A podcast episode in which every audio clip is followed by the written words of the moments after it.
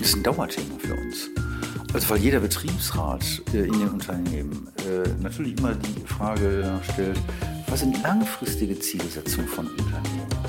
Und zu den langfristigen Zielsetzungen gehört natürlich, dass sich ein Unternehmen gesund weiterentwickelt für die Beschäftigten. Dazu gehört aber auch Frage, was und wie produziert wird. Eine Frage, die wir übrigens schon auch in den 80er Jahren diskutiert haben und die heute ganz wichtig ist, wenn ich auf dem Weg bin in eine carbonfreie äh, Wirtschaftsweise, dann muss ich doch immer auch danach fragen, wie gelingt es, diese Ziele zu erreichen? Also Purpose ist da völlig okay, wenn ich gleichzeitig auch sage, okay, wie machen wir es denn? Und da finde ich, äh, dass man sozusagen nachhaltige Zielsetzungen, die sowohl äh, ökologische Umweltaspekte äh, mit berücksichtigt, als aber auch natürlich soziale Aspekte äh, verbinden muss, was nicht immer einfach ist, weil gibt's, äh, da gibt es einfach auch Zielkonflikte, aber auch verbinden muss mit den wirtschaftlichen Interessen der Unternehmen. Äh, und es wird ein Schuh draus, wenn ich diese Nachhaltigkeit, die für uns auf, wenn man so will, drei Beinen steht, nämlich die ökologische, die soziale, die wirtschaftliche Nachhaltigkeit, wenn man das dann auch äh, miteinander abwägt und Interessensgegensätze, äh, die es da durchaus gibt, dann auch durchbuchstabieren muss, um dann zu vernünftigen Verabredungen zu kommen, damit Purpose nicht einfach nur eine Überschrift bleibt, sondern äh, dann auch wirklich ein gelebtes äh, Motiv wird.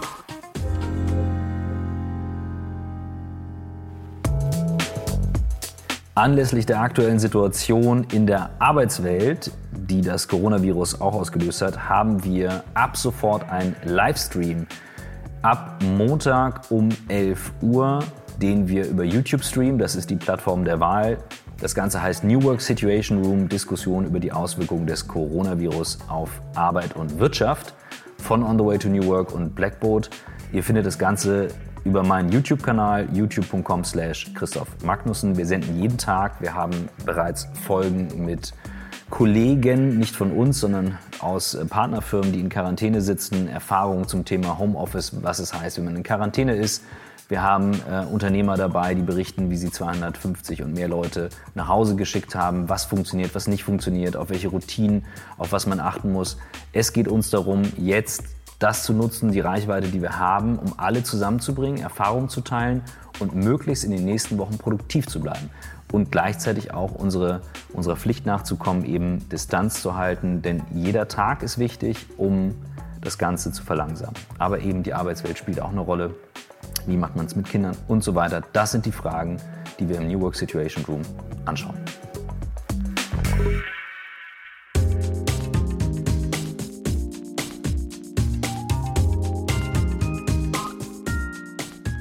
Herzlich willkommen zum On the Way to New Work Podcast mit Michael Trautmann und Christoph Magnussen. Und wir haben einen Gast, auf den ich mich sehr gefreut habe. Wir sitzen beim DGB, gucken auf Berlin bei strahlendem Wetter und haben Rainer Hoffmann hier, den Vorsitzenden des Deutschen Gewerkschaftsbundes. Habe ich das? Ich hoffe, ich habe die Position das richtig ist Rainer. komplett richtig beschrieben. Okay, sehr gut. Wir haben uns getroffen, ich ordne das mal ein. Wir haben es gerade gesagt, am ersten Advent, also einen Sonntag hier in Berlin bei einem Talk, einem Fischbowl-Talk vom Deutschlandfunk und ähm, hatten ein ganz kurzes Vergnügen. Du kamst auf die Bühne dazu, ähm, zu diesem Fischbowl. Und wir haben ganz kurz gesprochen und danach ähm, haben wir uns äh, die Hand geschüttelt und gesagt, okay, wir sollten einen Podcast aufnehmen und das vertiefen. Die Energie war so gut, äh, deswegen sind wir heute hier. Vielen Dank, dass es klappt. Das war eine gute Idee und die Umsetzung ist ja eigentlich rasant schnell. Ja, ich würde mal auch sagen, Anfang des Jahres. Vielen Dank. Ja, ähm, die erste Frage, die wir unserem Gast äh, immer stellen, ist äh, die Frage nach der im eigenen Weg. Ähm, und wir formulieren es immer so, wie bist du die Person geworden, die du heute bist? Ich komme aus einer klassischen Arbeiterfamilie, Jahrgang 55, Nachkriegszeit, schwierige Verhältnisse.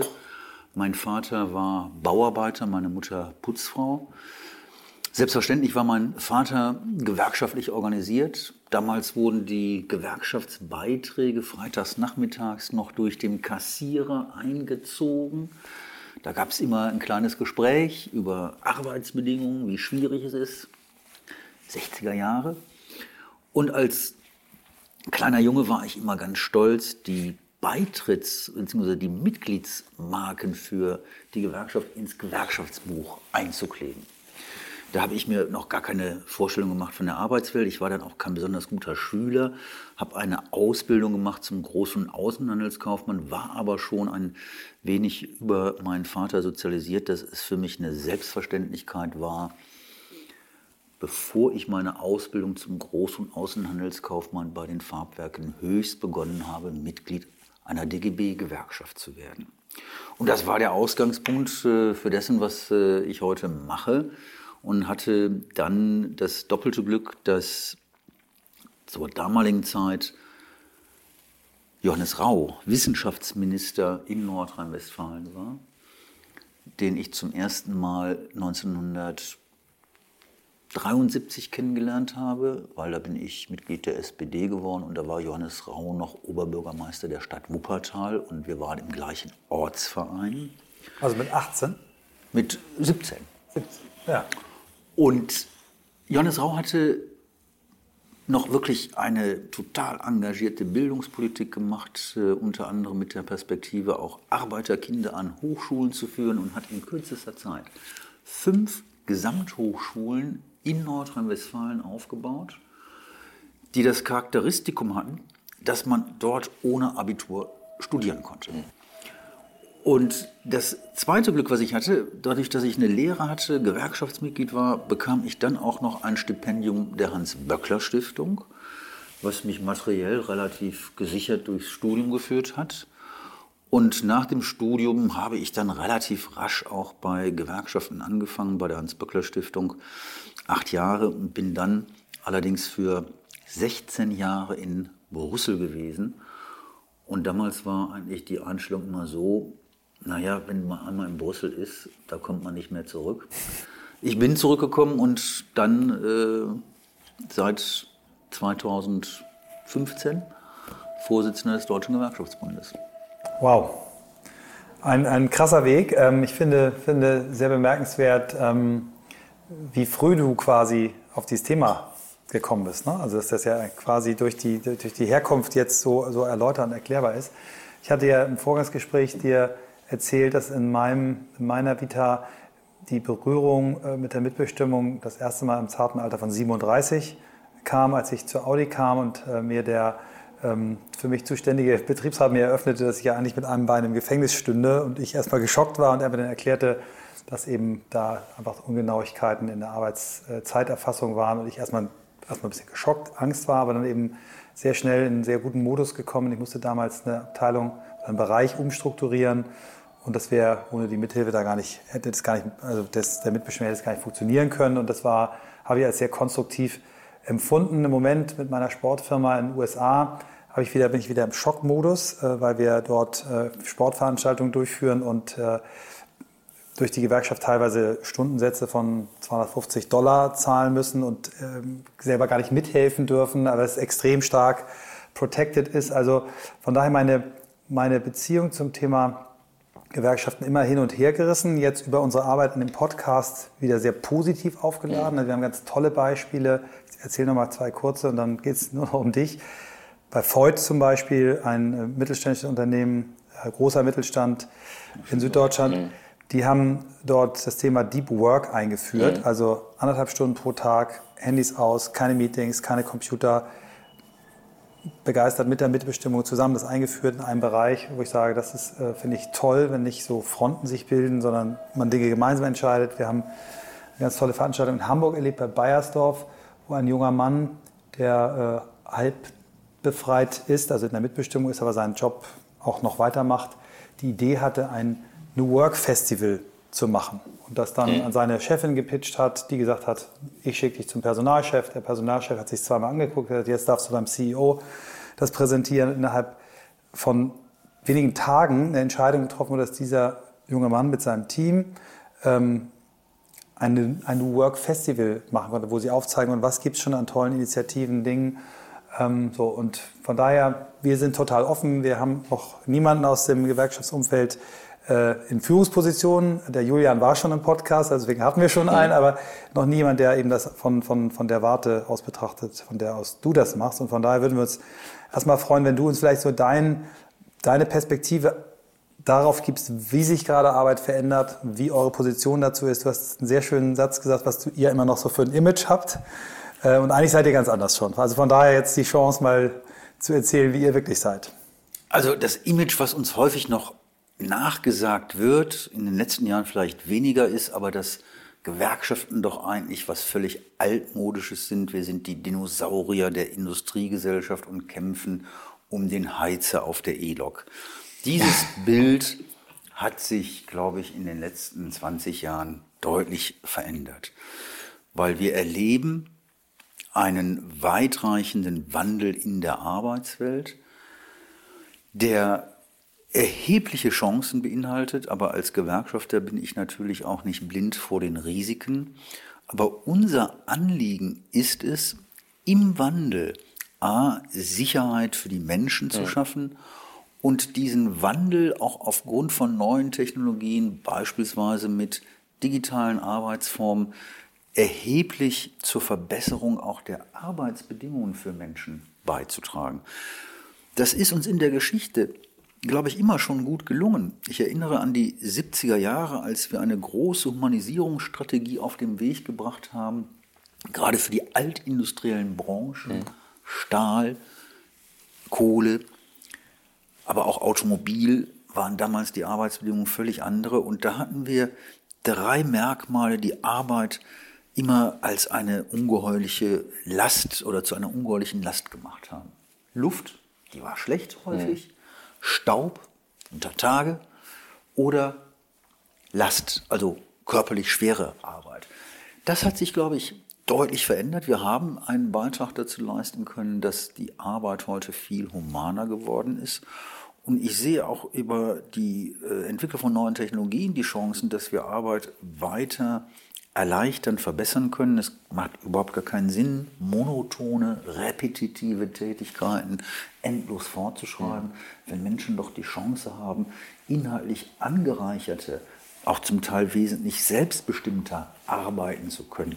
Dafür müssen wir uns einsetzen, dafür brauchen wir aber Rahmenbedingungen. Mhm. Weil, wenn ich sage, wir sind nicht naiv, dann, fu dann funktionieren kapitalistische Ökonomien natürlich immer mhm. auch nach dem Prinzip, möglichst hohen Profit zu machen.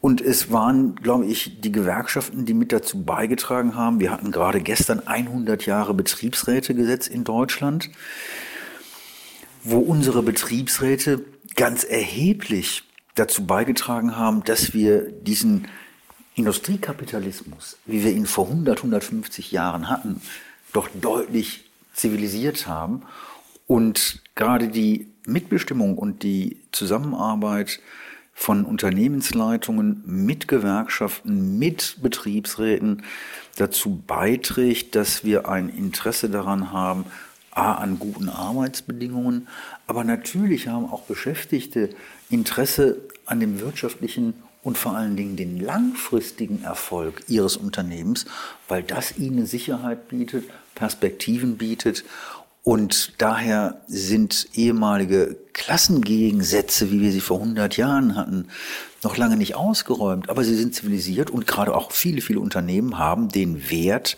erkannt, auch für die eigene Produktivität des Unternehmens, dass es immer besser ist, mit den Menschen Veränderungen auf den Weg zu bringen, als gegen die Menschen, weil das wird nicht funktionieren. Ja. Also ich erlebe das eher auch als positiv. Ich hatte es auch gesagt. Also in, den, in vielen Projekten arbeiten wir mit Leuten, teilweise in den Digitalabteilungen zusammen, die im Betriebsrat sind oder waren.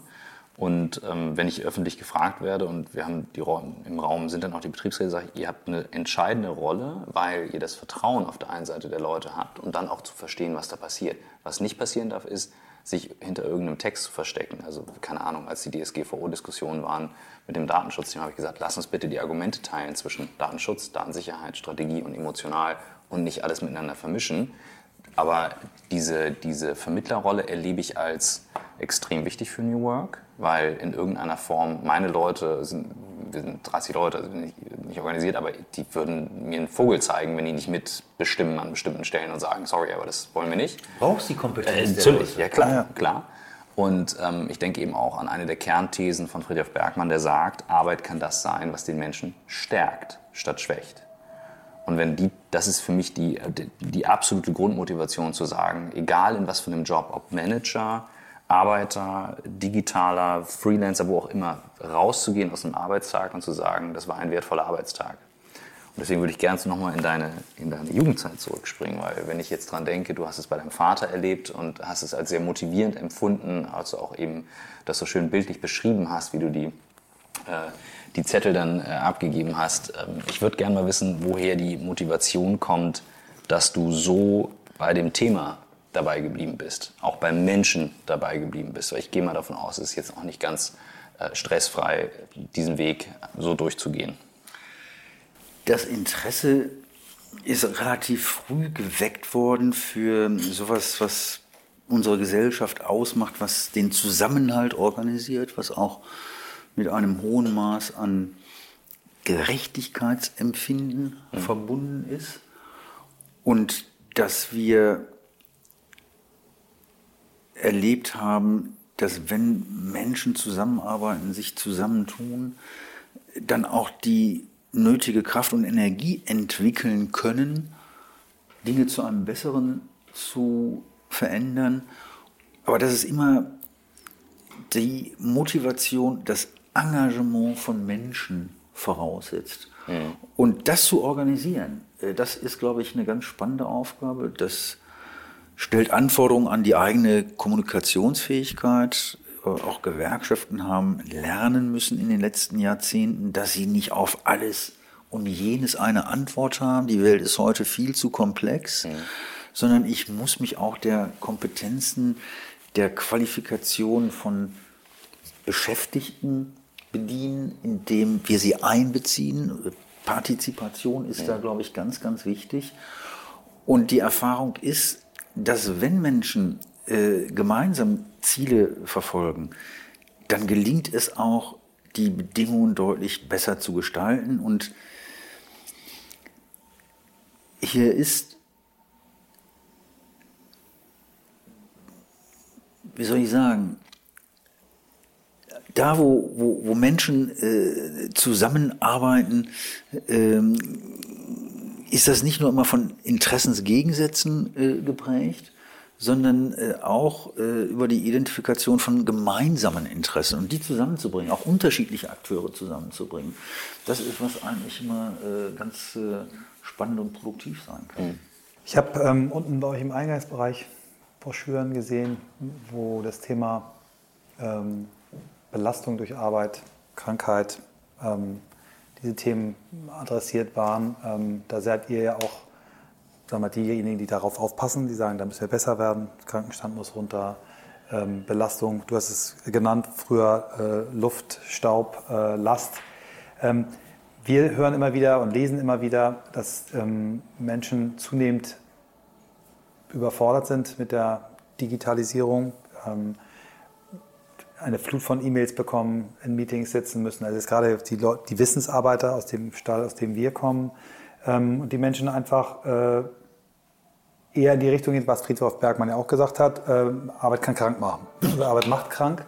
Ähm, was glaubst du, haben wir da noch vor uns, also durch Technologie, also ob es jetzt künstliche Intelligenz, Robotics, diese ganzen Technologien, die da kommen, Menschen völlig neue Jobs lernen müssen, wird die Belastung zunehmen, werden wir eine Renaissance erleben, wo alle wieder fröhlich sind, weil wir alle was Neues lernen können. Also wie siehst du dieses Last durch Arbeit, Belastung durch Arbeit, dieses Thema und eure Rolle dabei?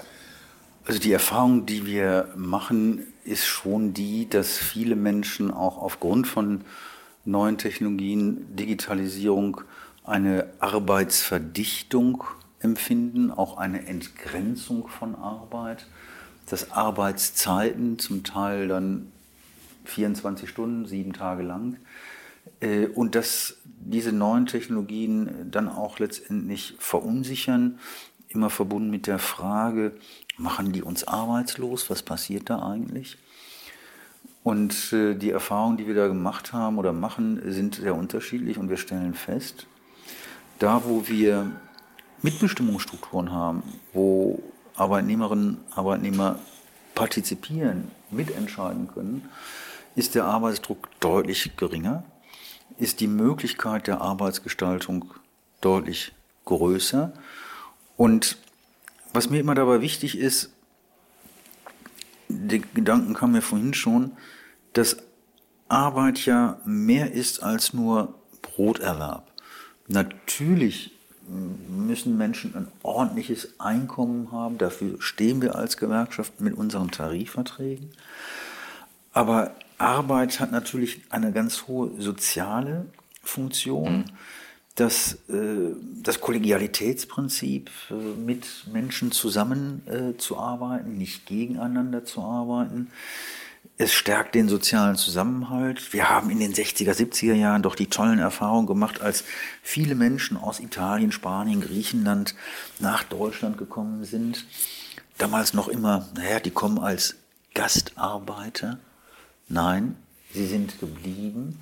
Und die Vielfalt heute in den Betrieben ist ganz enorm und zeigt auch Arbeit als Ort von Kommunikation, Erfahrungsraum, dass Menschen, die sich früher fremd waren, das erleben wir auch gerade bei den vielen Flüchtlingen, die zu uns gekommen sind, wenn sie aber gemeinsam arbeiten, sich nicht mehr fremd sind, mhm. äh, sondern gemeinsame Interessen äh, entdecken. Ähm, was eine Herausforderung sein wird mit dem Einzug neuer Technologien, dass natürlich Kompetenzen, Qualifikationen viel schneller man kann sagen, verallen. Mhm. Wir haben eine, der Halbzeitwert von technologischen Innovationen hat sich extrem verkürzt. Das heißt dann auch, dass der Halbzeitwert von Kompetenzen und Qualifikationen immer geringer wird. Also die klassische Vorstellung noch in den 50er, 60er, vielleicht bis in die 70er Jahre hinein, ich mache eine Berufsausbildung und die trägt mich dann 35, 45 Jahre durchs Erwerbsleben, das passt nicht mehr. Das ist aber sehr voraussetzungsvoll, weil es erfordert auch eine, ein Lernumfeld und eine Lernbereitschaft, sich auf was Neues einzulassen. Und da sind wir in Deutschland, glaube ich, ganz schlecht aufgestellt. Und das sage ich gerade auch mit meiner eigenen Bildungserfahrung. Als Arbeiterkind fand ich Schule nie so richtig prickelnd. Man wurde da auch mal ein bisschen unter Leistungsdruck gesetzt und du musst ordentlich lernen, damit aus dir mal was wird. Also ein ständiger Druck. Mhm. Das ist, was heute Kinder noch vielfach erleben, dass Schule eben nicht als ein positives Erlebnis wahrgenommen wird. Und ich glaube, wir brauchen hier einen richtigen Kulturwandel, dass Bildung auch mal wieder Spaß machen darf und nicht nur unter funktionalen Gesichtspunkten zum Erhalt meiner Arbeitskraft dienen sollte sondern Bildung als ein kultureller Wert, der ganz viel dazu beiträgt, dass Menschen auch emanzipatorische Interessen haben, Menschen Interesse daran haben an demokratischen, partizipativen Verfahren und nicht nur ja, im Hause Standpunkte oder möglicherweise noch ganz üble rechten äh, Vereinfachern mit äh, Fake News. Äh, da brauche ich heute eine Bildung, die motiviert, äh, die Spaß macht. Und dann bekomme ich auch die Voraussetzung, dass Menschen dann im Erwerbsverlauf neugierig bleiben, Interesse an Bildung haben, sich weiter qualifizieren und wir dafür den Rahmen schaffen müssen. Das ist sehr anspruchsvoll und ich habe selber Tarifverträge verhandelt, wo wir statt, ich sag mal, 4% Lohnerhöhung nur 3% Lohnerhöhung rausbekommen haben, weil wir haben einen bestimmten Teil des Gehaltsvolumens dann für Weiterbildungsmaßnahmen genutzt.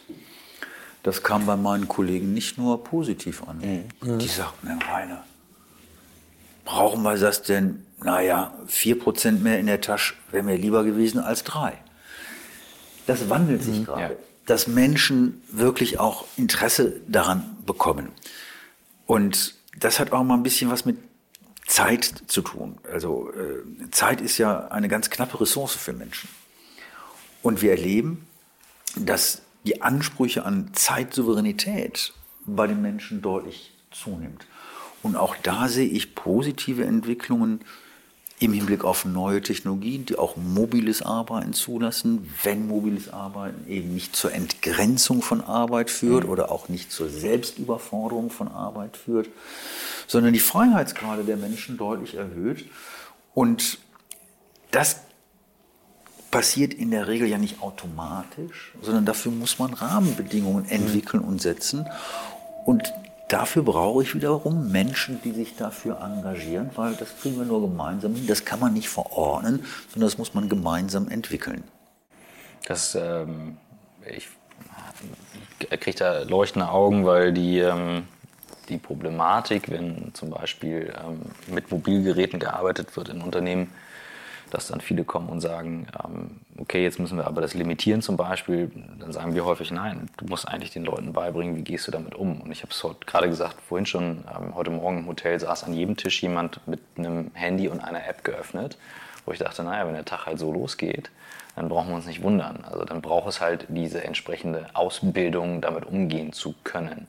Ähm, ich glaube halt eben sehr stark auch an das Thema, Menschen auszubilden mit etwas, das Spaß macht und denen dann zu erklären, hey, probier doch mal eine Woche nur von deinem Telefon zu arbeiten und du schaltest alle Benachrichtigungen aus, weil du so genervt sein wirst und ne, schon geht's. Was sind so Sachen, von denen du sagst, die, ähm, die probiert ihr aus, ähm, die bringt ihr rein als Impuls, neue, neue Sachen, wo ihr auch mal sagt, da springen wir mal eine Grenze dessen, was wir, für das wir normalerweise stehen, wie, wie eben dein Beispiel mit der, mit der Verhandlung. Also beispielsweise bei Einführung von neuen Technologien sagen wir den Leuten auch, geht da offen ran, aber schaut, äh, was das für eure Arbeitsbedingungen äh, bedeutet. Könnt ihr positive Elemente da mitnehmen? Und dazu gehört denn auch, wo wir mit Unternehmen, äh, bei Siemens, bei Bosch und vielen anderen Unternehmen auch Betriebsvereinbarungen abschließen, mhm. zu mobilen Arbeiten, aber auch zu Log-Off-Time. Also dass ich auch als Beschäftigter weiß, ich kann das Gerät einfach mal ausmachen und es gibt nicht die Anforderung, den Druck der ständigen Erreichbarkeit mhm. äh, oder dass ich dann auch selbstbestimmt sagen kann, ich komme nicht fünf Tage in den Betrieb, sondern es reicht, wenn ich drei Tage präsent bin, aber ansonsten meine Arbeit ein Stück weit autonomer gestalten kann. Das muss man lernen, weil ich weiß das von eigenen Erfahrungen, wenn man autonom dann zu Hause arbeiten kann, ist man immer dem doppelten Risiko ausgesetzt. Ja. Man sieht Dinge rumliegen zu Hause, die mal dringend erledigt werden müssen mhm. und dann arbeitet man äh, bis äh, in den späten Abend hinein, weil man nicht klargekommen ist. Also das ist auch eine Kompetenz, ja. äh, die man, die man äh, erlernen muss, damit umzugehen.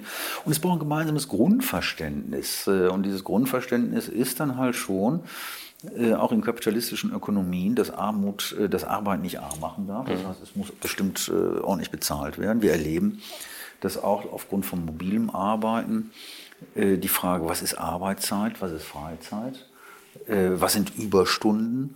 wir haben in Deutschland das sind keine Zahlen des Deutschen Gewerkschaftsbundes, sondern die werden erhoben vom Statistischen Bundesamt. Zwei Milliarden Überstunden. Zwei Milliarden zwei Überstunden. Milliarden Überstunden. Äh, jetzt kann man sagen, naja, bei 33 Millionen sozialversicherungspflichtigen Beschäftigten äh, ist das nicht ganz so viel. Das Schlimme dabei ist, eine Milliarde Überstunden werden schlicht und ergreifend nicht bezahlt. Ja, da könnte ich mir auch vorstellen, dass wir intelligente äh, Arbeitszeitsysteme, Erfassungen haben, wo ich meine App äh, schlicht und ergreifend habe und sage, da kann ich autonom meine Zeiten festhalten, wann ich arbeite, wann ich nicht arbeite. Also da muss man einfach auch ein bisschen ja. probieren, mhm. mit umgehen.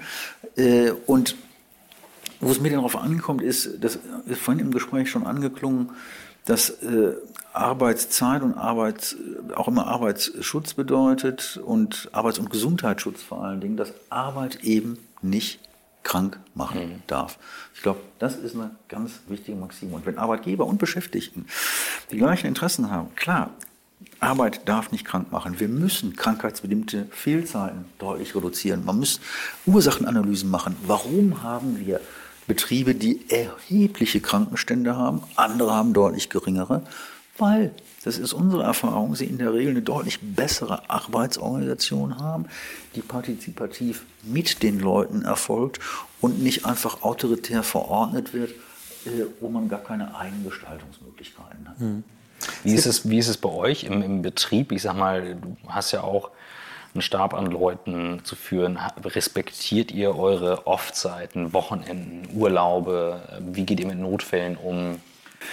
Ich meine, als äh, Gewerkschaft bist du natürlich äh, ungeheuerlich vielfältig im Einsatz. Äh, viele Veranstaltungen, Seminare mit Betriebsräten, Vertrauensleuten, Konferenzen finden nicht zwischen 9 und 17 Uhr statt. Äh, einiges passiert am Wochenende, vieles äh, passiert in den Abendstunden. Da kann man nicht äh, arbeiten, dass man dann erwartet, dass der Kollege dann am nächsten Morgen wieder um 9 Uhr im Büro sitzt, sondern wir haben hier schon auch eine Kultur der Vertrauensarbeitszeit, wo ich den Menschen sage, wir definieren Arbeitspakete, wir haben eine Zeitachse, auf der wir diese Arbeitspakete abarbeiten wollen. Und dann kann ich sagen, wie er das macht, das solltet ihr schon relativ autonom machen. Da kann ich eh nichts äh, zu beitragen. Hauptsache, es gibt ein äh, gutes, spannendes Ergebnis. Mhm. Michael, ja, ja, ich möchte, ah, den, den, den pitch ich dir jetzt noch eine meiner, meiner Leidenschaftsthemen. Kennst du die Legende vom roten Telefon zwischen dem Weißen Haus und dem Kreml? Ist ja eine Legende. Ne? Ich sage immer, in Wirklichkeit gibt es Twitter. So, aber egal, auf jeden Fall. Die Idee war ja geil.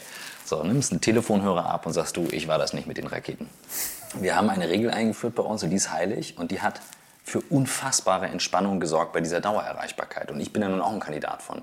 Ich habe keine Benachrichtigung auf dem Handy aktiv, weil ich sage, ich gucke am Tag wahrscheinlich irgendwie 150 Mal drauf. Der Durchschnitt in unserem Alter zwischen 80 und 100 Mal. Aber im gesamten Umfeld, geschäftlich wie privat, ruft jemand zweimal hintereinander an. Und wenn ich 150 Mal am Tag drauf gucke, sehe ich das ja auch relativ schnell, auch jetzt nach dem Podcast. Dann weiß ich, das ist ein Notfall. Ich rufe denjenigen zurück.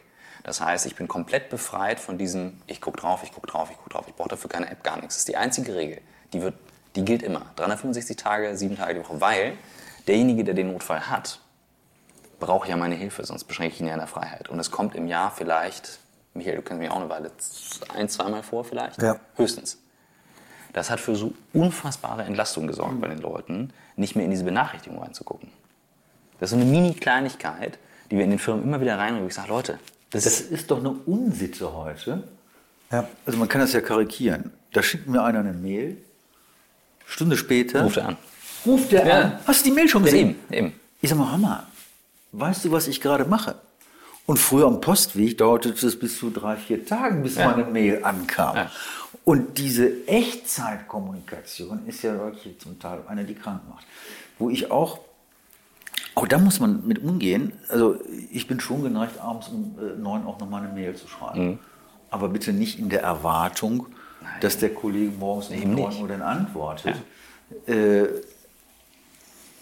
es gibt ja Mechanismen, um den Rechner so einzustellen, dass du deine Mail schreiben kannst, wann du willst und die dann am nächsten Morgen erst um 9 Uhr abgeschickt werden, weil da einfach ein Druck entsteht bei den Leuten. Ja. ja. Die wissen ja gar nicht, was erwartet der jetzt von mir. Also dein beschriebener Notfall. Ist es ein Notfall? Muss ich jetzt ran? Ja. Oder nervt er mich nur einfach, weil ihm gerade was eingefallen ist, was er sonst morgen vergessen ja, ja. hat?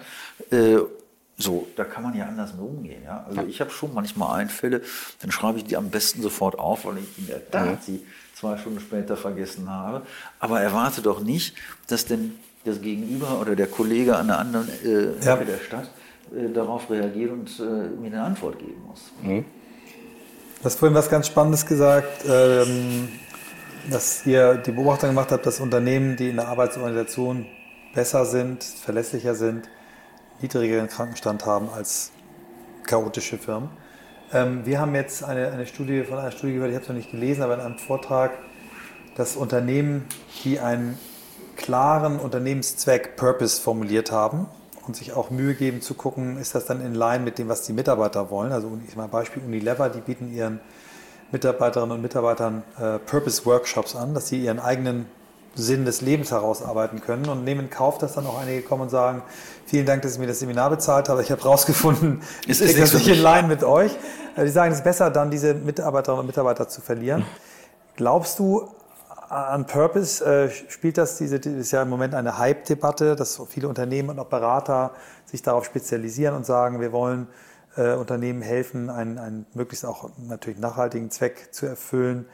Ähm, redet ihr über sowas äh, in euren Kreisen oder ist das etwas, wo ihr sagt, das ähm, ist nichts? Das ist ein Dauerthema für uns. Also weil jeder Betriebsrat äh, in den Unternehmen äh, natürlich immer die Frage danach stellt, was sind langfristige Zielsetzungen hm. von Unternehmen? Und zu den langfristigen Zielsetzungen gehört natürlich, dass sich ein Unternehmen gesund weiterentwickelt für die Beschäftigten. Dazu gehört aber auch die Frage, was und wie produziert wird. Eine Frage, die wir übrigens schon auch in den 80er Jahren diskutiert haben und heute ganz wichtig ist, wenn ich auf dem Weg bin in eine carbonfreie äh, Wirtschaftsweise, dann muss ich doch immer auch danach fragen, wie gelingt es, mhm. diese Ziele zu erreichen? Also Purpose ist da völlig okay, wenn ich gleichzeitig auch sage, okay, wie machen wir es mhm. denn? Und da finde ich, äh, dass man äh, sozusagen nachhaltige Zielsetzungen, die sowohl äh, ökologische Umweltaspekte mit berücksichtigt, als aber auch natürlich soziale Aspekte, äh, verbinden muss, was nicht immer einfach ist, weil gibt's, äh, da gibt es einfach auch Zielkonflikte, aber auch verbinden muss mit den wirtschaftlichen Interessen der Unternehmen.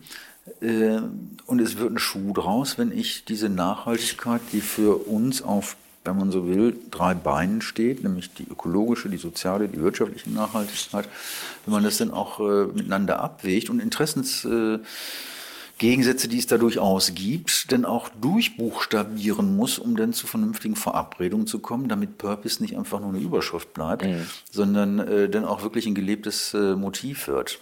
Ja, danke. Wie seid ihr ähm, oder was sind so die größten Veränderungen bei euch in der Organisation? Also wie groß seid ihr, wie seid ihr organisiert? Also für jemanden, der DGB einfach mal gehört hat, der hat es gehört, aber wahrscheinlich weiß er das nicht und du steckst dann wirklich sehr tief drin. Ja, die große Herausforderung ist für uns, äh, dass wir zurzeit 33, 34 Millionen sozialversicherungspflichtige Beschäftigte in Deutschland haben. Das ist ein richtiger Beschäftigungspeak. Äh, das ist gut. Gesamtbeschäftigung ist noch höher, selbstständige Beamte. Und wir als DGB-Gewerkschaften äh, noch knapp 6 Millionen Mitglieder haben. Das ist schon eine Herausforderung dass wir, glaube ich, als Gewerkschaften, die eben Mitgliederorganisationen sind, im Unterschied zu politischen Parteien, die müssen Wahlen gewinnen. Aber Gewerkschaften brauchen Mitglieder, damit das, was wir an Zielen haben, im Betrieb dann auch mit aktiven Kolleginnen und Kollegen umgesetzt werden kann. Und da haben wir erhebliche Herausforderungen, die sind unter anderem bedingt durch einen rasanten Strukturwandel von der industriellen Wertschöpfung wesentlich stärker in den Dienstleistungsbereich rein. Wir haben aber auch Herausforderungen zu meiner Zeit. Ich habe gesagt, ich habe eine berufliche Ausbildung zum großen Außenhandelskaufmann gemacht, 72.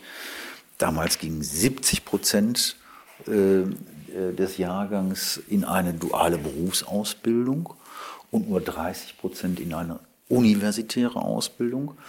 Heute ist das fast umgekehrt, äh, dass nur noch 60, dass 60 Prozent äh, mittlerweile in eine universitäre Ausbildung gehen und 40 Prozent in den Betrieb eine Ausbildung machen. Das sind für uns dann auch schon Herausforderungen, weil im Betrieb habe ich keinen Tarifvertrag, da habe ich mhm. keine Jugendvertretung, auch keinen Betriebsrat, da Menschen anzusprechen, um sozusagen in ihrer Vorbereitung auf, der, auf die Arbeitswelt sich auch für Gewerkschaften zu interessieren, ist deutlich schwieriger, als sie im Betrieb zu erreichen. Aber wir haben auch ein Kulturwandel, dass äh, Menschen heute ganz unterschiedliche Interessen haben. Wir haben eine Pluralisierung von Lebensstilen. Ähm, die sind ja auch letztendlich äh, Resultat von gewerkschaftlichem Engagement für Verbesserung von Arbeits- und Lebensbedingungen, dass Menschen halt nicht mehr uniform sind wie vor 150 Jahren der klassische Fabrikarbeiter, sondern dass wir ganz unterschiedliche Interessens- und Lebenslagen haben und die dann auch zusammenzubringen. Und da braucht man dann immer wirklich ein paar generelle gemeinsame Commitments. Also wie beispielsweise Arbeit darf nicht krank machen. Äh, von der Arbeit muss ich halbwegs ein ordentliches Leben führen können, also muss ordentlich bezahlt sein. Oder äh, dass äh, Arbeit mehr ist als nur Broterwerb und auch ganz viele soziale Komponenten mhm. mit berücksichtigt. Und das zusammenzubringen in einer sich äh, rasant verändernden Welt ist mal eine äh, Herausforderung. Ich sage, Gewerkschaften sind, was uns viele nie äh, geglaubt haben, lernende Organisationen, weil wenn wir keine lernenden Organisationen wären, könnten wir mit den neuen Verhältnissen, mit den neuen Bedingungen auch nicht gut umgehen. Sechs Millionen Mitglieder, in wie vielen unterschiedlichen Gewerkschaften, die bei euch vereinigt sind? Wir haben acht Gewerkschaften. Mhm. Ähm, davon sind zwei sehr große Gewerkschaften mit äh, einmal der IG Metall mit mehr als zwei Millionen und Verdi mit äh, etwas weniger als zwei Millionen äh, Mitgliedern. Der Strukturwandel ist sehr deutlich äh, an äh, dem Beispiel der Gründung von Verdi nachzuvollziehen. Das ist heute die Vereinigte Dienstleistungsgewerkschaft. Ja die sich äh, Anfang der 2000er Jahre auf den Weg gemacht haben, von ehemals fünf Gewerkschaften sich zu einer zusammenzuschließen. Das hatte auch was mit dem Strukturwandel zu tun, beispielsweise. Die Unterscheidung zwischen öffentlichen und privaten Dienstleistungen war auch im Zuge der Privatisierung mhm. Äh, immer weniger trennscharf. Äh, wir haben eine Veränderung in den Wertschöpfungsketten, wo die Branchenabgrenzungen, wie wir sie in den 50er, 60er Jahren noch kannten, heute an Wert äh, verlieren. Und eine kleine Anekdote dabei, mh, als dann äh, auch äh, die Deutsche Postgewerkschaft, die in Verdi aufgegangen ist, äh, überlegt hatte, ob sie in Verdi aufgeht. Und der damalige Vorsitzende Kurt von Haaren sagte, naja, ich weiß gar nicht, ob das so klug ist. Vielleicht sollten wir die IG Metall übernehmen. Das war ein bisschen großkotzig, weil die kleine Postgewerkschaft, die große IG Metall. Und Kurt von Haaren sagte dann, wieso? Autos sind zukünftig doch alle rollende äh, Telefonzellen, das sind wir doch für zuständig. Sehr Geil. schön, ja. Ähm, wie viel war das mal im, im, Peak? Also wenn du sagst, jetzt 6 Millionen, was habt ihr mal? Wir hatten ähm, vor der deutschen Einheit im Peak 9 Millionen Mitglieder. Mhm, mhm. Nach der deutschen Einheit 1990, 91, 92 hatten wir bis zu 12 Millionen Mitglieder. Das hat aber was damit zu tun, das war ein Fake, äh, weil viele äh, Menschen aus der ehemaligen DDR im damaligen FDGB, also im Freien Deutschen Gewerkschaftsbund der DDR, zwangsorganisiert waren. Also, äh, und dann wurden die in die Freiheit entlassen und das bedeutete für viele auch, nicht zuletzt aufgrund des Strukturwandels und der, des massiven Anstiegs der Arbeitslosigkeit, dass sie gesagt haben, naja, jetzt kann ich zum ersten Mal frei entscheiden und das Erste, was ich mache, ich gucke, ob ich mir die Gewerkschaft noch leisten kann. Mhm. Ähm, aber insgesamt sage ich auch, das ist schon als Mitgliederorganisation, sind wir die größte Mitgliederorganisation in Deutschland. Wenn ich weiß, dass wir jeden Tag, meine acht Gewerkschaften, jeden Tag 1000 Menschen neu organisieren. Das ist richtig viel. Mhm. Ich muss aber auch sagen, dass wir täglich bis zu 1000 Mitgliedern verlieren. Warum? Sie sind in Rente, versterben. Die demografische Entwicklung macht vor den Gewerkschaften nicht Halt. Und das ist schon allein eine Anstrengung, wenn wir den Stand von 6 Millionen halten wollen, in den nächsten Jahren jedes Jahr 360.000 neue Menschen organisieren müssen, damit wir den Organisationsgrad äh, hochhalten. Und das heißt zwingend, Gewerkschaften müssen jünger und weiblicher werden, weil die Zukunft ist weiblich und die jungen Menschen müssen heute sich engagieren, um die Zukunft selber mit in die Hand zu nehmen und sie zu gestalten. Und das geht, da bin ich ganz selbstbewusst, immer besser mit als ohne Gewerkschaften. Und äh, ich, klar, das ist auch, äh, das ist auch wichtig. Und ähm, du hast gerade was super Spannendes gesagt im Satz davor. Ähm, du sagtest, dass ihr eine lernende Organisation seid oder dazu werden wollt. Das hat der, der neue Microsoft-Chef, den ich unfassbar spannend finde, der Satya Nadella, der ja auch eine echt spannende Geschichte hat, ähm, sagte das über Microsoft, weil er sagte, wir sind die Dinosaurier der IT, wir sind die E-Mail ist 90s, ne? wir sind die 90s IT, wir müssen uns neu erfinden.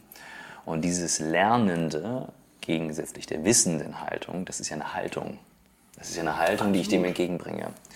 Und äh, mich würde mal total interessieren, wo du selber in deinem Weg, wo du gemerkt hast, so, boah, jetzt bin ich ja an der Grenze meiner offenen Lernfähigkeit. Also, ähm, keine Ahnung, Michael ich standen eben hier und du wolltest eine Datei verschicken, hast dich geärgert, dass es über den einen Kanal nicht ging, über den anderen ging es dann. Ich ärgere mich dann, dass ich irgendwo eine Info nicht finde. Also wir alle stoßen ja im normalen Alltag an diese Grenze und sagen, okay, wie offen bin ich wirklich für eine lernende Haltung, was Neues aufzunehmen? Also ich lerne jetzt gerade hier seit, seit 40 Minuten sehr viel.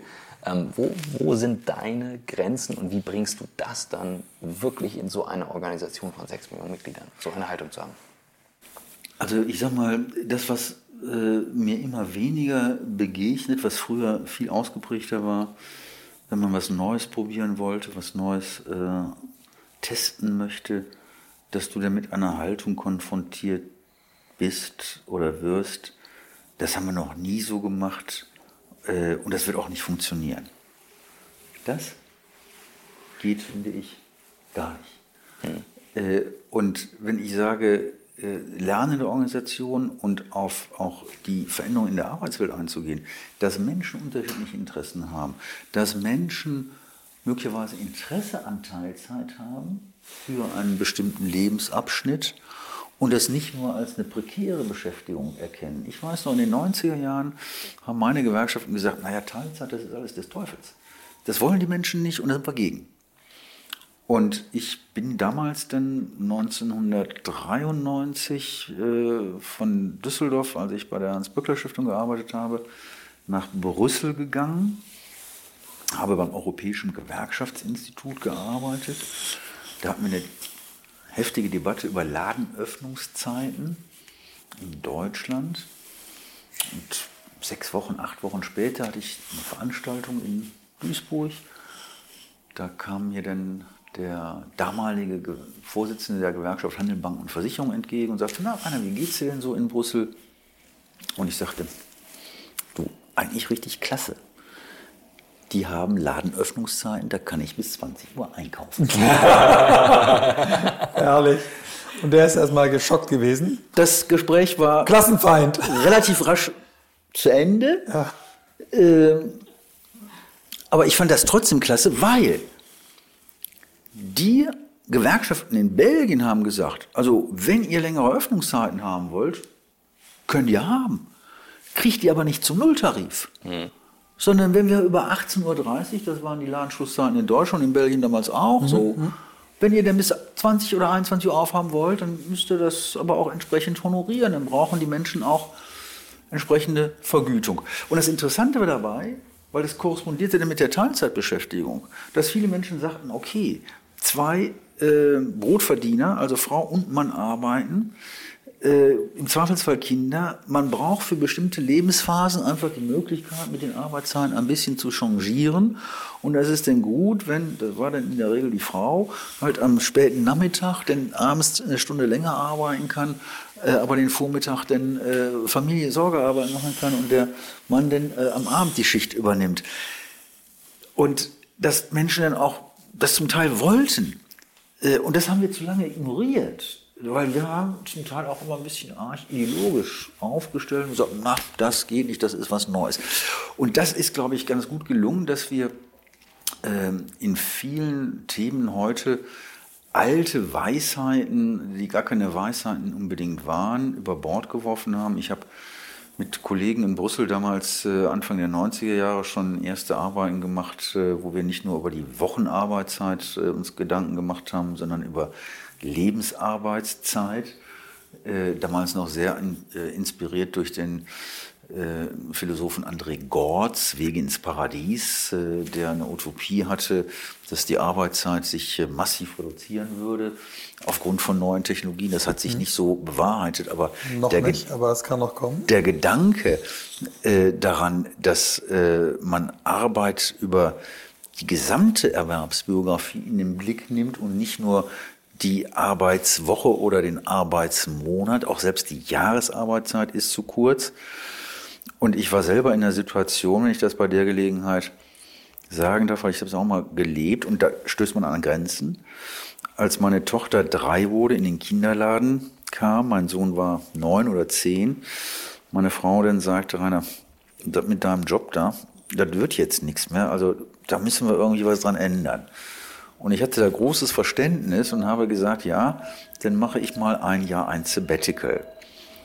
Und dann hat sie gesagt, das machst du nie. Und ich war gerade als relativ junger Mensch Abteilungsleiter geworden und habe dann mit meinen Vorstandsmitgliedern gesprochen. Äh, einer davon war unter anderem Franz Steinkühler, Vorstand der Hans-Böckler-Stiftung, der damalige IG Metall-Vorsitzende, der dann die Frage gestellt hat, du sag mir mal das Gesetz, in dem geschrieben steht, dass du das darfst. Das gab es damals nicht. Aber ich wollte einfach mal ein Jahr raus. Ja ein Sabbatical machen. Damals hatten wir auch keine Tarifverträge oder Betriebsvereinbarungen dazu. Und die haben es dann auch alle akzeptiert und ich habe das dann auch gemacht. Äh, und dann gesehen, auch bei der Reaktion der Vorstandsmenschen, die gesagt haben, naja, du bist ja so von überzeugt und wir wissen, du willst das eh machen, also gehen wir mal dieses Experiment ein.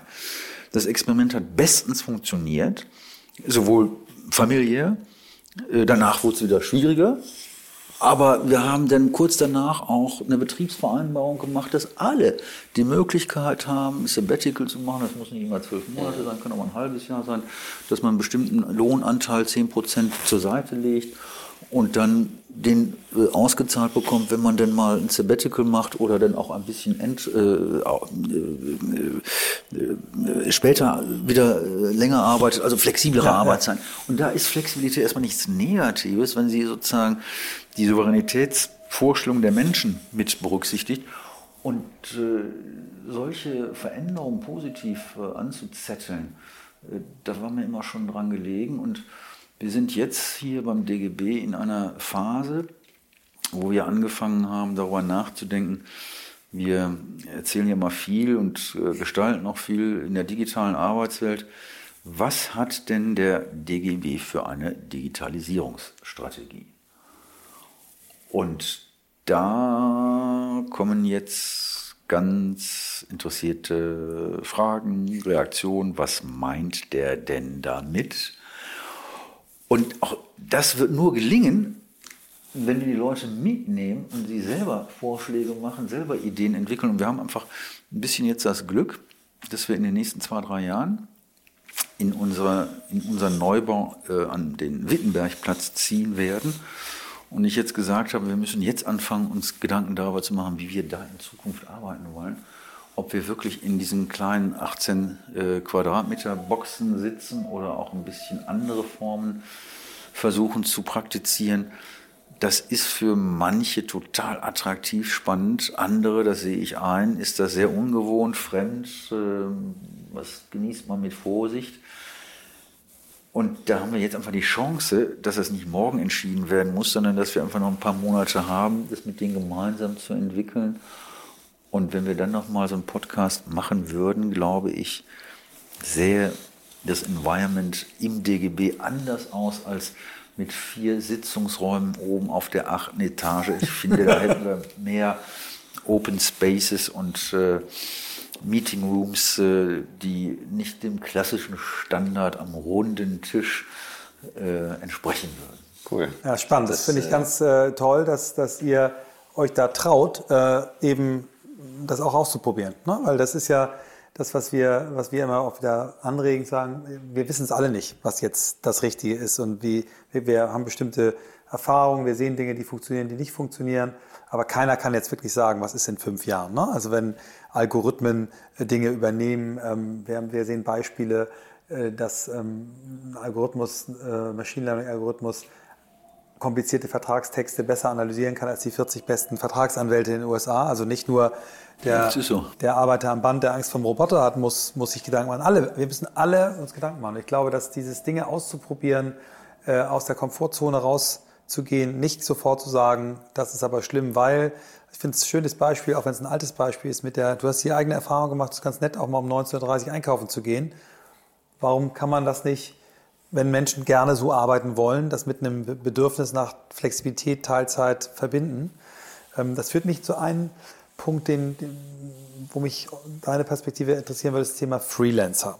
Also in unserer Industrie, in meiner, aus der ich komme, Werbung, spielen Freelancer eine große Rolle. Nicht, weil wir unbedingt, also die Agenturen selber würden sich freuen, wenn die Leute festarbeiten würden. Ähm, aber die, die Menschen wollen gerne frei arbeiten. Die wollen wechselnde Umfelder, die wollen sagen, ich möchte mal aber zwei Wochen wenn ich, wann ich will, mal gar nicht arbeiten, ähm, verdienen auch einen Tick besser, als sie verdienen in den Festanstellungen. Und viele Freelancer sagen uns, wir werden durch die, durch die Gesetzgebung eigentlich dramatisch benachteiligt. Scheinselbstständigkeit, Vorwurf der Scheinselbstständigkeit, in meinem Bereich Künstlersozialversicherung, also verschiedenste mhm. Dinge, die ihnen das Leben schwer machen. Und die, ähm, wie ist die Perspektive des DGB zum Thema Freelancer? Da müssen wir viel stärker auf die unterschiedlichen Interessenslagen äh, eingehen. Ich habe ja vorhin schon von Pluralisierung von mhm. Lebensstilen, Interessenslagen gesprochen. Die sind als andere als der Kollege, der bei Daimler noch am Band arbeiten muss. Und ich kann das mit eigenen Erfahrungen gut verbinden, weil mein Sohn äh, war viele Jahre Freelancer. Äh, der war äh, in, seiner, in seinen jungen Jahren ähnlich wie ich, etwas schulmüde wollte äh, und hat dann auch äh, die Schule kurz vom Abi geschmissen und wollte irgendwie ein bisschen rumjobben. Da war ich dann zum ersten Mal doch sehr standhaft, man kann auch sagen autoritär, und habe gesagt, naja, du hast nur zwei Möglichkeiten. Entweder machst du die Schule zu Ende oder du machst eine ordentliche duale Berufsausbildung. Und dann hat er gesagt, naja, wie stellst du dir das denn vor? Es gibt doch gar keine Ausbildungsplätze. Ich sagte, da müsste man sich mal ein bisschen drum kümmern und bewerben und dann sag mal, was du machen möchtest. Und er wollte in einer Agentur arbeiten. In meiner Heimatstadt Wuppertal ist ein Kleinod von Agenturen. Äh, es stammt aus den 70er Jahren mit der alten Werkkunstschule. Und ich kenne so ein paar von denen mhm. und die haben noch nie ausgebildet. Und dann haben die gesagt, naja gut, äh, wir richten mal einen Ausbildungsplatz ein. Das hat dem richtig gut getan und hat dann schon äh, in der Lehre, die er damals gemacht hat, seine Fühler ausgestreckt, hat dann noch ein Studium dran gesammelt und hat sein erstes kleines Unternehmen gegründet. Äh, und war dann auch als Freelancer äh, ganz viel unterwegs und hat viele Jahre nach dem Studium als Selbstständiger oder als Freelancer gearbeitet. Und es gab einen Abend, da saß mir zu Hause, sagte Rainer, ich bin da sowas von leid hier mit der ganzen Frage Krankenversicherung und mit Rentenversicherung. Was soll ich denn für Policen abschließen? Hm. Riester kann man nicht übertragen. Und so Riester kann man nicht übertragen und dies und jenes. Und da war völlig klar, der hat ein Interesse daran, an vernünftiger sozialer Sicherung. Äh, der hatte damals nicht so ein Interesse an einem Betriebsrat. Äh, weil in seiner kleinen eigenen Bude, äh, wenn er über fünf war, hätte er schon einen einrichten müssen. Das war ihm eigentlich nicht so wichtig. Aber die hatten Interesse daran, soziale Sicherung, Rente, Krankenkasse. Und da sagte er, wäre doch klasse, wenn wir sowas wie eine Bürgerversicherung für alle hätten. Und da muss ich nicht immer gucken, welche privaten Anbieter es gibt, wo ich eh nie weiß, wie ist das Leistungsspektrum auf Dauer gesichert und und und. Und das erlebe ich auch immer, wenn ich mit jungen Menschen hier in Berlin aus der Startup-Szene rede, ja, die haben total unterschiedliche Interessen. Aber es gibt zwei Punkte, da kommen wir immer zusammen. Und das sind zwei Punkte, die historisch die Wurzeln eigentlich auch der Arbeiterbewegung waren. Nämlich das Interesse an sozialer Sicherheit und das Interesse an Bildung. Employability sagt man heute. Früher waren das die Arbeiterbriefschulen gewesen. Und alle sagen mir, ja, wir müssen gucken, wie wir uns weiter qualifizieren können, wie wir das geregelt mhm. bekommen, mhm. wie wir auch eine Sicherheit dabei haben. Und wir brauchen äh, in der Frage äh, Krankenversicherung, äh, Rentenversicherung doch bitte ein System, wo wir alle rein können und äh, das solidarisch organisiert wird. Und da macht Verdi jetzt ganz viele Angebote. Äh, da haben auch immer mehr junge Menschen äh, Zulauf. Äh, aber das ist ein mühsames Geschäft. Und dann passiert so, und das ist meinem Sohn auch so gegangen, der mit unheimlichen Freiheitsgraden gearbeitet hat. Neun Monate im Jahr, drei Monate ist er durch die Welt gereist. War ja, diese Modelle, ja. War, kennen Sie, ja, genau. Alles ja. total attraktiv. Den fing der hier fast zeitgleich mit mir, aber total unabhängig voneinander, bei einer Agentur an mittelgroße Agentur. Und dann schickte er mir den Arbeitsvertrag. Anna, kannst du mal da drauf gucken? Da stehen nur 20 Tage Urlaub drin. Ja, ich sage, dumm, ne? Das ist die gesetzliche Mindestgrundlage. Guck doch mal in den Tarifvertrag. Die Tarifvertrag haben die nicht. Ja, ich sagte, Mist, dann organisieren wir den Laden und machen wir einen Tarifvertrag. dann kriegst du auch 30 Tage Urlaub. Das ist so unser Standard. Das fand er richtig doof und fand den richtig gut, wenn wir da einen Tarif, wenn die einen Tarifvertrag hätten, äh, wo sie dann auch ein bisschen mehr äh, freie Zeit haben. Und jetzt hat er das ein paar Jahre gemacht, ich glaube fünf an der Zahl. Und ich sagte, jetzt reicht es mir mal wieder, äh, ich gehe. Und macht jetzt mit einem Kollegen irgendein Projekt auch im Sportbereich. Mhm. Ähm, und mal schauen, ob das fliegt oder nicht. Äh, ja, Super. Sehr cool. Ich gucke hier auf die. Wir, wir ich habe noch eine ganz Stunde. Ja, alles gut. Ich wollte nur sagen, wir knacken ja. die Stunde gerade. Super. Ich habe eine Frage, die mich auch noch bewegt. Ähm, das ist die aktuelle Lage der Partei, in der du auch Mitglied bist, der SPD. Ähm, Arbeiterpartei.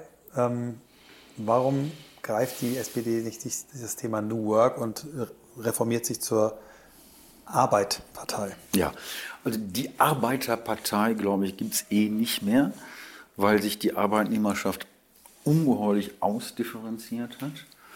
Äh, und wir müssen uns auf die neuen Felder, auf die neuen Formen auch von Arbeit einstellen.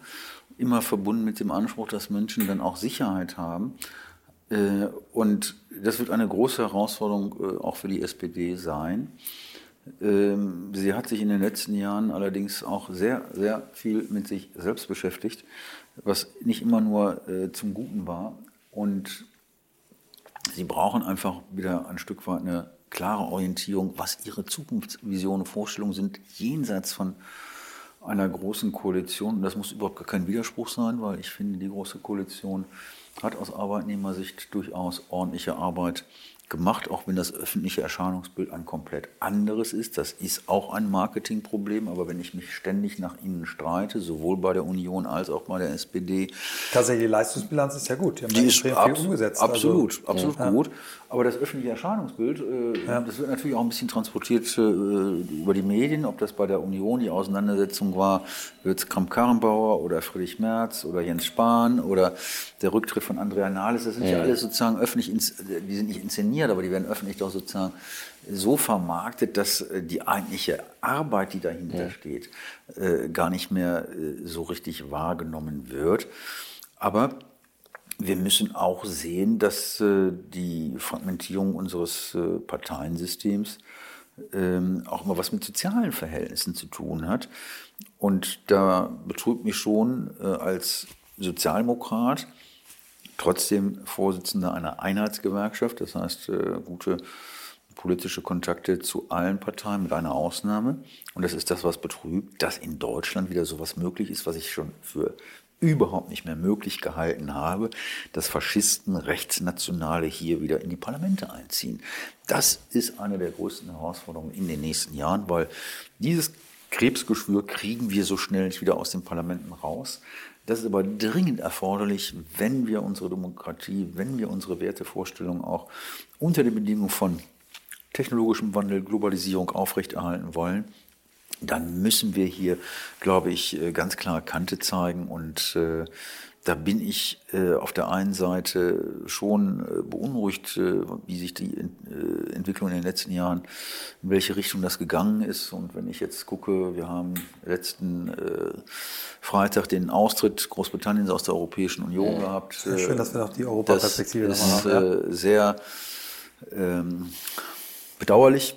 Ja aus äh, meiner Seite, aus meiner Sicht ähm, spricht auch was über, den, über die Verfasstheit der Europäischen Union. Äh, und wenn ich mir perspektivisch angucke, mit welchen Herausforderungen wir konfrontiert sind, äh, kann es gar nicht anders sein, als dass unsere Perspektiven einfach in Europa liegen, mit einer starken Europäischen Union.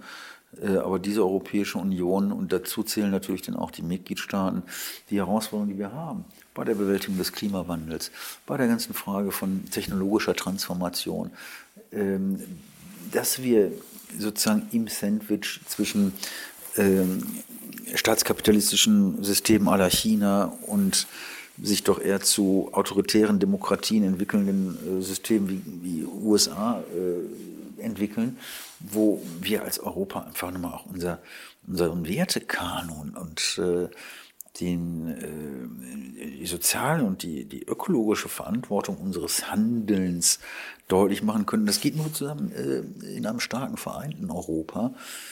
Äh, und nicht, dass die Feinde der Demokratie, die Feinde Europas jetzt ins Europäische Parlament verstärkt eingezogen sind wie im letzten Mai. Äh, das besorgt mich schon, aber auf der anderen Seite bin ich immer noch Optimist, sage, äh, die Herausforderungen nehmen wir an und wir werden sie wieder klein machen. Ich finde, das ist ein schönes Schlusswort. Rainer, vielen Dank für die Stunde, die Einblicke, ja. die Perspektiven und ähm, deine Zeit. Ja, Danke. hat Spaß gemacht. Sehr schön, uns auch. Vielen Dank. Und wir kommen auf das Angebot zurück. Ja. Auf Teil 2. Ja.